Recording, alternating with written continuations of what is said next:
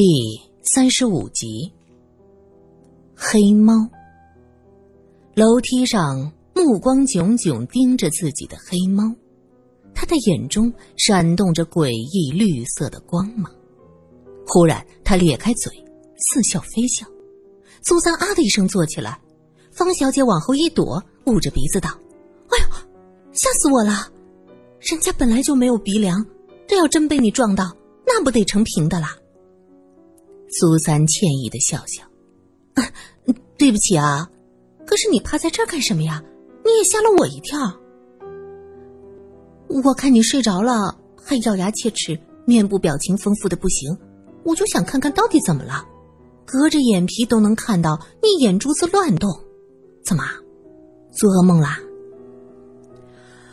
啊，哎呀，我梦见了一只黑猫。”方小姐拉开窗帘打了个哈欠。昨晚孟小姐值班，估计回来又要大睡一天。今天是周末，你有什么安排呀？呀，苏三立刻掀开被子坐起来。他今天真有件大事儿，那就是参加林教授的生日宴。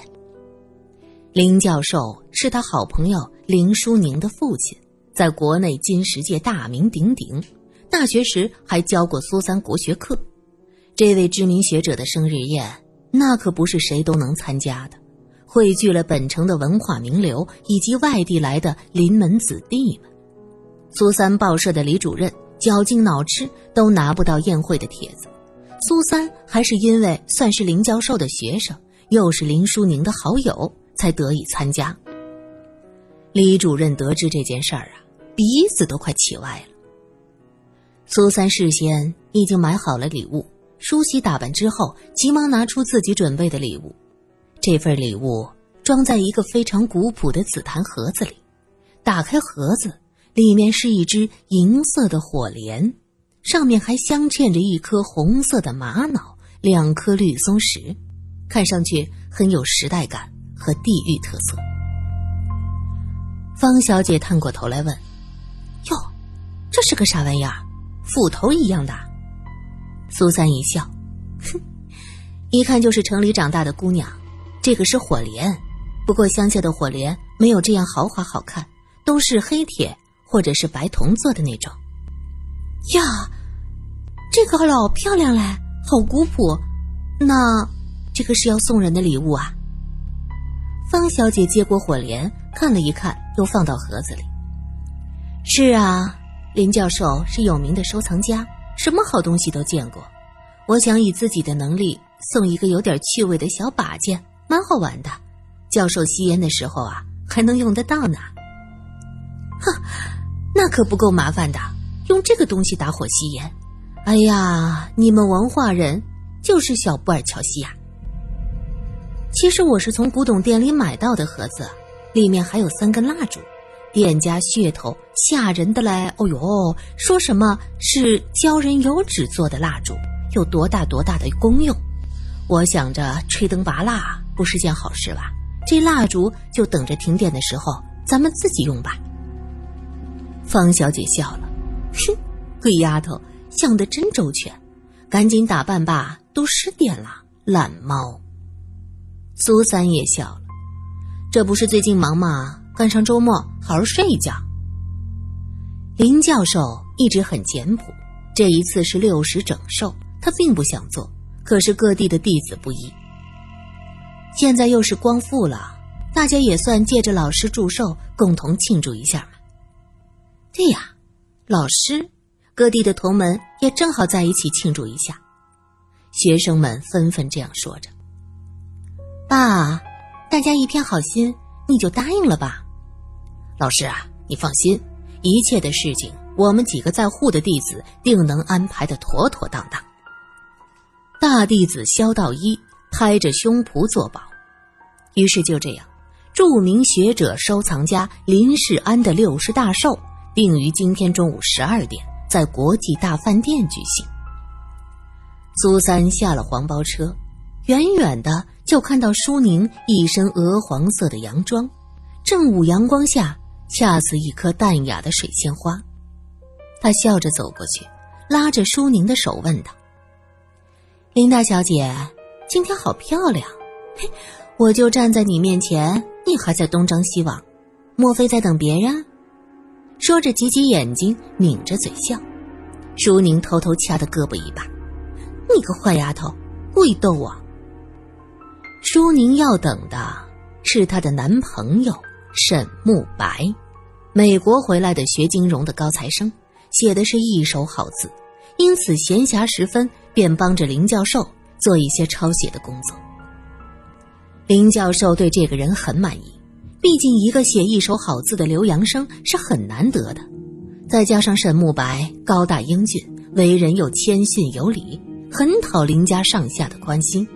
连林教授的后妻林淑宁那个和自己不对付的后妈王涵都说：“沈先生真是个谦谦君子。”可是站在门前好久，那位温润君子也不见踪影。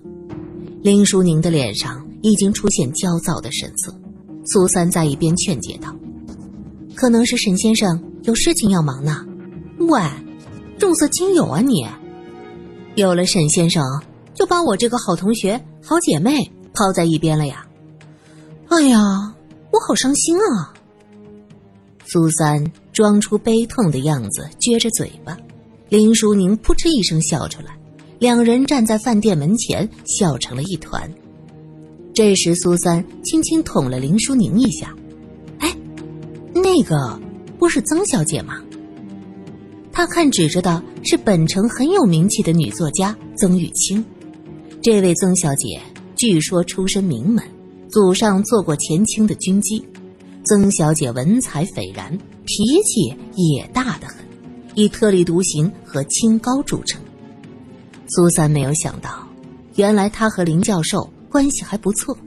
看他今天也是明显特意的打扮过，手里拎着礼盒，虽然还是一副冷面，可是看到门前的林淑宁，还是挤出了一点笑容，点头问好。林小姐，你好。曾作家，快请进。这位曾作家的清高是出了名的，而且本城年轻女子很多都将其视为偶像。林淑宁也不方便再站在门前等男朋友，就只能挽着曾作家的手走进了饭店。苏三跟在后面，心想：果然是眼高于顶，看到我连问都不问。心里虽然不舒服，可还是得保持微笑的表情。看到林教授递上了自己的礼盒，林教授是个新派人，马上打开盒子，笑着说道：“哈，还是三三了解我，这下吸烟也有味道啦。”苏苏，你这是助纣为虐！林淑宁做事要打他，苏三急忙躲到林教授的身后。林教授伸开胳膊拦着女儿：“哎呀呀呀，还是每天吸三支，绝不多吸。”曾作家看到这女子和林家妇女这般无拘无束，眼珠子一转，试探着问道：“这位小姐是？哦，曾作家，这是我大学同学苏三，现在是《申江晚报》的主笔。”苏三。曾玉清对这个名字有点印象，点点头，却没有再继续说话。很明显，在这位清高的作家心里，苏三这个报社主笔并不在自己愿意搭理的人范畴之内。宾客基本到场，就开始开席。先是各地赶来的众弟子纷纷上前敬酒。考虑到林教授的年纪和身体，自然都上的是低度的米酒。可架不住人多呀，这一圈喝下来，林教授也是红光满面。苏三正要前去敬酒，突然一个人从门外大踏步的走进来，正好撞在他身上。苏三手里的酒杯撞着，他刚要说：“你这人怎么回事儿？”就见这个人已经走到大堂的正中间，对着林教授了。那人一身白色西装，身材高大，风度翩翩。只是站在林教授的对面，就让苏三感觉到气氛紧张。林淑宁惊喜的喊着：“慕白，你怎么才来呀？”原来这个人就是她的男朋友沈慕白。沈慕白却不说话，而是环视着室内众人，他中气十足的说：“诸位，我沈某人今日要向大家揭穿一个阴谋，一个天大的阴谋。”林教授惊怒：“慕白，你这是何意啊？”沈慕白不搭理他，继续说道：“这个秘密，就是林世安。”根本就是个欺世盗名之辈，他所谓的研究成果大部分是剽窃的。林教授大怒：“胡说八道！我剽窃何人？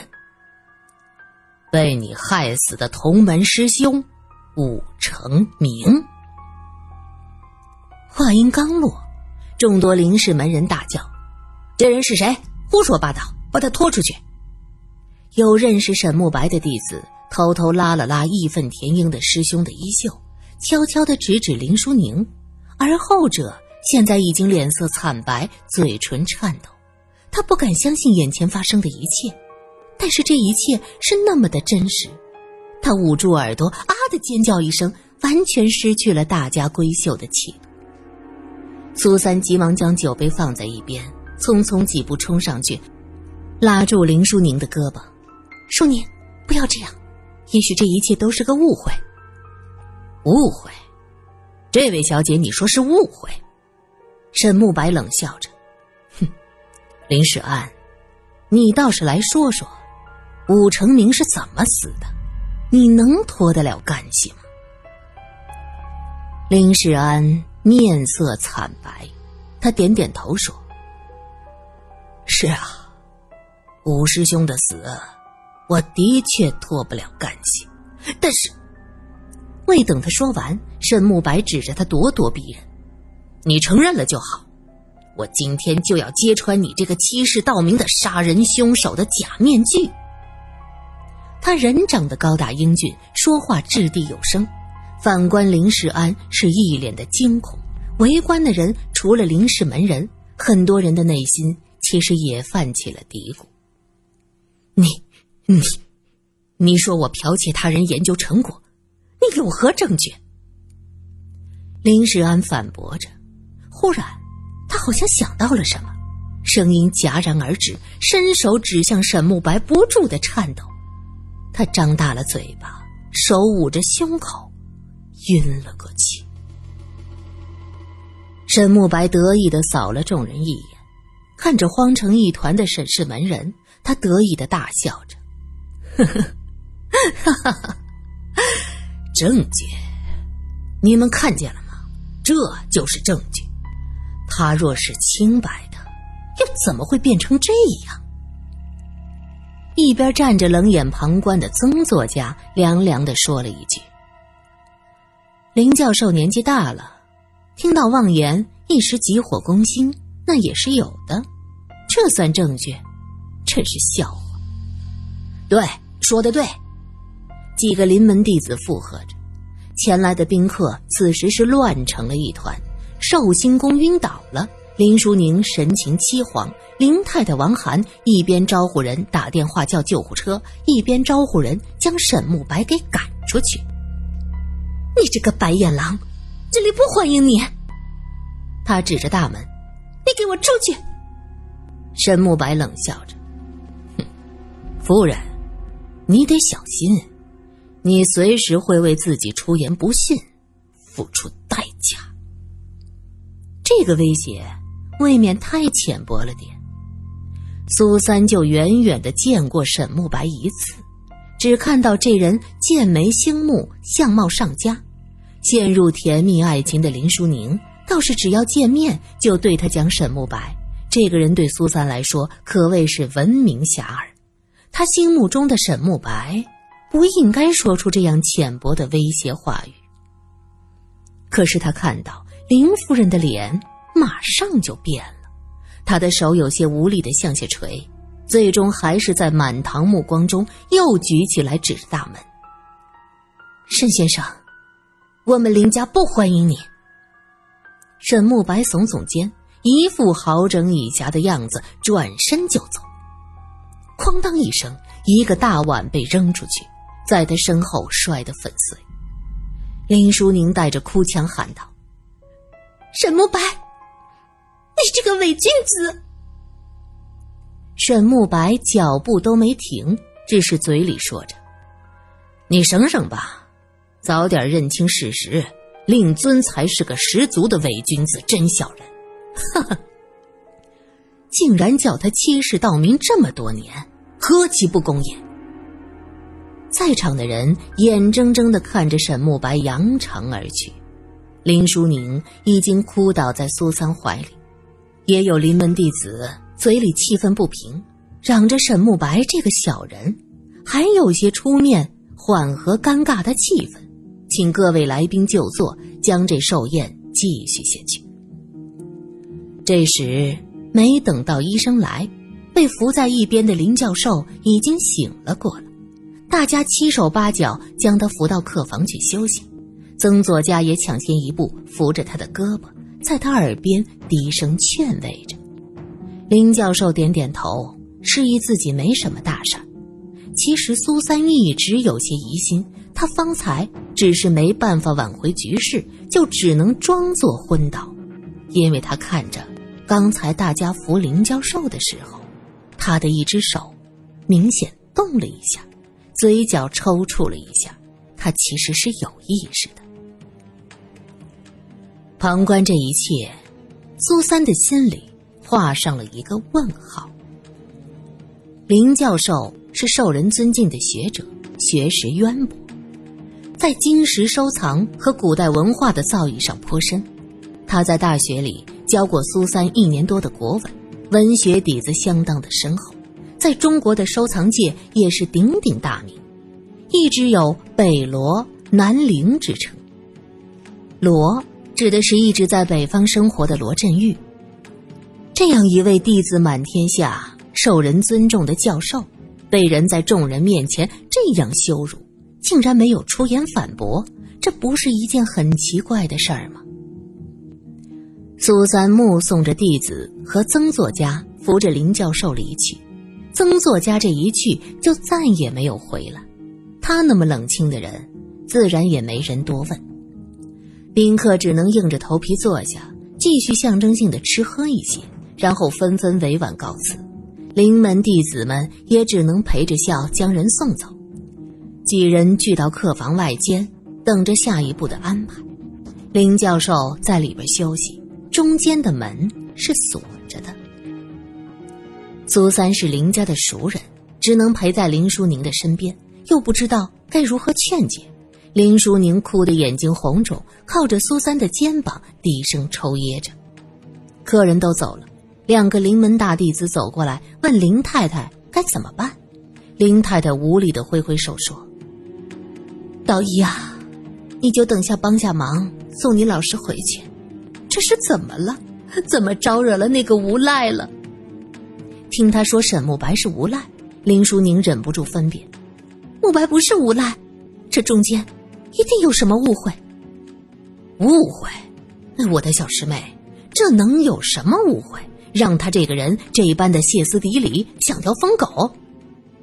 萧道一皱着眉：“范师弟，你和报社比较熟悉，这件事情绝对不能见报，必须阻止那些小报记者乱写。这件事情。”交给你去办。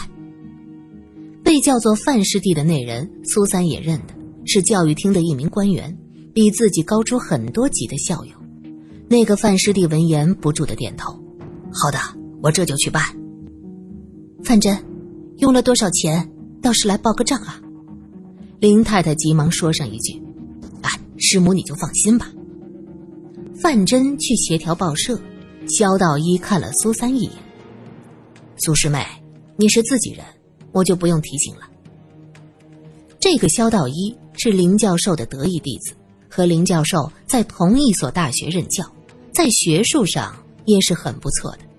苏三点点头说：“肖先生放心，我和舒宁是好朋友，我知道该怎么做。”林太太安排好事情，低声对着林淑宁说道：“淑宁啊，你和沈先生到底是怎么回事？”他为什么无缘无故的来道一场啊？我怎么知道？莫名其妙的，我还想问你呢。林淑宁和林太太王涵本来就不对付，闻言像个炸了毛的公鸡，噌的一下站起来。你问这话是什么意思？莫非怀疑我串通外人来害我爸爸？你安的是什么心啊？哎，好了好了，大家先别吵了。事发突然，谁也不想，我们千万不能乱了阵脚。这件事情就算是报社那边封了口，可是这么多宾客在座，很快就会泄露出去。我们还是研究一下怎么办吧。肖道一打着圆场，总是要林教授出来说清楚一切是最好的呀。那个武什么先生有没有这个人呐？怎么死的？还有沈先生说剽窃，那就让他拿出证据啊！拿不出来可以告他诽谤。苏三在一边出主意。证据，苏世美，你可知道？老师刚才为什么有口难言吗？